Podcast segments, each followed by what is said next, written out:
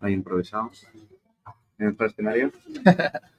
bueno, Tony, recta final de la temporada. ¿Cómo, ¿Cómo estás? ¿Cómo afrontas estos 15 días que te quedan tan intensos? Bueno, pues con muchas ganas, un calendario un poco raro, ¿no? Porque a partir uh, por la mitad del indoor, luego hacer el outdoor, luego volver al indoor, ¿no?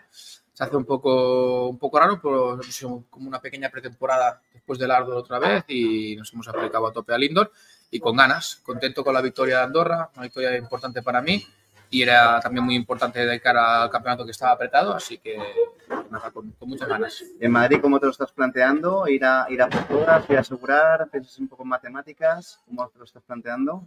A ver, a mí siempre me, gusta intentar ir a ganar, ¿no? Intentar buscar la, buscar la, victoria. Evidentemente, cuando te juegas un campeonato, cada vez que estás más cerca, más que arriesgar para ganar o no ganar la carrera, es uh, no arriesgar para hacerte daño, ¿no? Una lesión, romper la moto, es algo que, que te podría pues, dejar fuera para, para, el campeonato, sobre todo la lesión. Así que hay que ir un poco en cabeza, pero bueno, mi ilusión siempre es intentar luchar por la victoria. Hilando un poco con esto, ahora estos días que vas entrenando antes, que te hemos visto haciendo unos vídeos muy guapos, empuntando el para atrás, tal, eh, ¿tomas menos riesgos? ¿Intentas tomar menos riesgos? ¿O cuando te transformas y te subes en la moto no, hay, no, no miras para allí? Un poco depende del día, depende del día. Por la verdad que normalmente se coge bastantes riesgos en el indoor porque no puedes entrenar suave, porque si no, pues tampoco tienes la sensación esa que, que, estás buscando, ¿no? Sí que es verdad que cuando se va acercando un poco más la, la carrera, digamos la última semana, sí que ahí sin querer aflojas un poco, miras más que la moto esté perfecta, que tú te notes bien, apretas una parte del entreno, pero no haces un entreno súper intenso de principio a fin cada día de la semana, ¿no? Se, baja un poco la intensidad. Bueno, Tony, es una temporada perfecta, como parece que las últimas que hemos, que hemos visto, que eh, todo, mucho, mucho ratio de victoria, eh, títulos, no has fallado en ese sentido, pero es verdad que las cosas están cambiando un poco respecto a lo que hemos visto hace unos años cambian sobre todo los protagonistas, ha cambiado, estaba Adam, ahora este año es un poco más complicado para Adam, me aparece la figura de Jaime, que ya apareció el año pasado también, en el anterior, aparece también Gabri, o sea, un poco en tu, en tu trayectoria como piloto también te estás encontrando otros rivales con otras cosas distintas, ¿no? Sí, sí. ¿Cómo ha cambiado un poco la peli en este sentido? Ha cambiado mucho, porque llevo una vida ¿no? peleándome con Adam y al final, pues, tanto Adam como yo teníamos muy claro qué puntos fuertes tiene un piloto, qué puntos tiene, tiene otro, ¿no? Y al final, cuando vienen pilotos jóvenes, nos conocemos mucho, ¿no? Porque llevamos también toda la vida compitiendo juntos, pero sí que estas son, son pilotos que vienen en evolución, que están aprendiendo y a partir de ahí, pues, a, miras a tu alrededor, aprendes mucho de otros pilotos y siempre sacan cosas nuevas, ¿no? Y la verdad que es interesante, divertido, ¿no? El, el, inicio de temporada sí que hubo presión, pero también fue divertido porque la verdad que te hace aplicarte al mil por cien y ver que tienes que estar a tope, ¿no? Cuando estábamos con Jaime, las primeras carreras, las seis primeras, pues sí, sí. tres victorias, tres segundos, muy apretado todo, a, costaba mucho imaginarse que después el campeonato cambiaría tanto, ¿no? Con las consecutivas que he hecho después.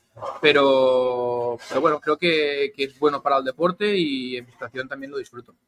Y tú, digamos que Jaime, su parte de profesionalización de piloto los primeros años la pasó contigo. Porque cuando empezó a dar el salto, estaba en equipo oficial como tercer piloto del Repsol Natín. Y tú, de verdad que te dedicaste mucho a él, le ayudaste mucho en esa parte conoces muy bien sus puntos fuertes, sus puntos débiles. ¿Cuáles son sus puntos débiles? ¿Sabría decir algún punto débil de Jaime? Bueno, la verdad que te diré que con Jaime tengo, tengo muy buena relación. Le vi un talento ya antes de que aterrizara nuestro equipo. Y, y, bueno, esa buena relación hace que yo siempre he sido muy abierto a la hora de entrenar con otros pilotos, a la hora de compartir, pues, a, digamos, toda mi sabiduría, ¿no? Porque siempre he pensado que el trail es un deporte tan complicado, tan difícil, que si alguien te tiene que ganar, esté cerca o, o, lejos, te va a ganar igual, ¿no? Porque cuando llega el momento, pues llega. Entonces, a, con Jaime tengo muy buena relación. Creo que tiene muchos puntos muy fuertes. Es un piloto que falla muy poco, que tiene las cosas muy claras, que cuando las tiene claras uh, es de los que he visto fallar menos. Y, luego, por los puntos débiles, pues muy poquitos. La verdad que le faltaba ese punto de experiencia que este año uh, ha pegado un gran cambio. Tiene un equipo muy fuerte de alrededor y como te he dicho antes, todo esto es una motivación para nosotros, que, que, que, sea un rival tan duro y que sea siempre complicado de ganarlo y eso motiva. Y al final, quizás tú en tu veteranía y constancia, lo que marca la diferencia cuando tú ves las clasificaciones es esa regularidad, ¿no? Esa capacidad de estar siempre ahí, siempre ahí, siempre ahí y aprovechar la oportunidad cuando uno falla que tú no fallas, ¿no? Entonces, quizás abierto ese gap tan, tan pequeño que no hay fallo, o sea, carrera fácil, carrera difícil, tienes que ser súper regular. Esa parte de ahí quizás eh, va intrínseca en tu piloto, pero también entiendo en la experiencia, ¿no? En cómo gestionar la carrera. Bueno, yo creo que eso, es nuestro deporte, ¿no? Al final, el trial por gracia o por desgracia, las zonas que te encuentras no siempre son las que tú quisieras, ¿no? Entonces, para mí siempre digo, ¿no? Una de las motivaciones de que vengan pilotos jóvenes es saber si suben el nivel, ¿no? Yo veo que suben con un nivel increíble, en carrera aún están fallando, pero creo que lo mejor que nos podría pasar es poder demostrarle al aficionado que hemos evolucionado, que esto va en evolución, que, el trial, pese a reglamentos, pese a todo, pues eh, ya se ven los vídeos, ¿no? los jóvenes con un nivel altísimo. Eso para mí es una, una gran motivación. Y luego, pues como, como bien decías, ¿no? al final a marcar diferencias en carreras con, con estos pilotos normalmente es no fallar. Eh, nuestro deporte en todas las categorías, hasta en veteranos, digamos, ¿no? el, que, el que no falla, el que es constante, el que tiene las cosas claras, es el que gana la carrera. Y en nuestra categoría pasa lo mismo, ¿no? El piloto que es capaz de tener las cosas claras, de salir y saber que es una carrera de cero, aceptar ya por la mañana, es una carrera de cero, salir y poder hacerlo, poder conseguirlo, ahí es donde hay la madurez del piloto y es donde se ganan las carreras. Totalmente. Este año también ha hecho un acontecimiento un poco más fuerte dentro de la monotonía que tiene el trial, que al final casi todos los pilotos, bueno, Jaime era que cambio de vértigo a gas y tal, hizo ese, ese cambio arriesgado, aún habiendo hecho bien convertido en el, en el último año es un mundo relativamente monótono, ya se monta un poco más de revuelo con el tema de TPS y, y, Adam. ¿Has tenido oportunidad de hablar un poco con Adam después de esta salida? ¿Te ha contado un poco cómo se siente, cómo lo ve y tal? O... Bueno, a ver, sí, sí, que hemos hablado, ¿no? Pues algo también un poco personal y, que le respeto mucho, ¿no? Con Adam tengo una relación, como he dicho, de muchos años, ¿no? Las hemos visto de todos los colores y como piloto y, bueno, como persona, evidentemente lo respeto mucho y sé que es una situación complicada para él un poco una sorpresa, ¿no? Por cómo, por cómo ha pasado todo, ¿no? Creo que es un piloto que ha demostrado una fidelidad a la marca increíble, ¿no? Y desde fuera, pues sorprende un poco lo, lo que ha pasado, ¿no? Pero el mundo del deporte es así, ¿no? Es a veces uh, complicado y creo que él tiene muchas ganas de, de, continuar aún y creo que lo veremos en activo. Si tú fueras Adam, imagínate que pasara esto mañana en Monteja y vamos a contar que no está Gasgas, porque al final es una marca que es, como tiene más recursos. ¿Dónde, ¿Dónde tú dirías, si tú tuvieras que luchar por el título el año que viene, qué marca cogerías? Bueno, yo creo que me iría Beta, porque mi casa de pequeño, a donde me han tratado muy bien, me fui con buen rollo y actualmente aún lo tengo. Y sobre todo también te diría que lo haría porque es una moto, digamos, todo y ser unos tiempos quizás la más parecida a mi moto, con un embrague de muelles, con, digamos, con una moto que me, daría un poco la sensación de, la Montesa y que, bueno, tengo un muy buen recuerdo de, esa moto. Creo que si no conseguí estar más arriba, conseguí moto de España, pero uh, si no fui capaz de luchar por el Mundial, más un tema de experiencia y un tema de que no un tema de moto. Así que creo que creo que sería beta. También te digo que no he podido probar las otras. Entonces, claro, a tiro ahora seguro, aseguraría, el, el tiro y, iría beta. ¿Y qué te iba a decir? Algún día, es verdad que todo el mundo te preguntará, oye, ¿hasta cuándo vas a estar? Todo, bueno, llegarás probablemente a tener tus 40 títulos, que será ya algo... 40 años, 40 títulos, que será la bomba. ¿Algún día te quedará la espinita de haber intentado, que no se sabe en el futuro, ¿no? haber hecho esto con otra moto, un poco lo que va a hacer Market. Es verdad que tú estás en una posición de moto ganadora, pero decir, quizás a lo mejor.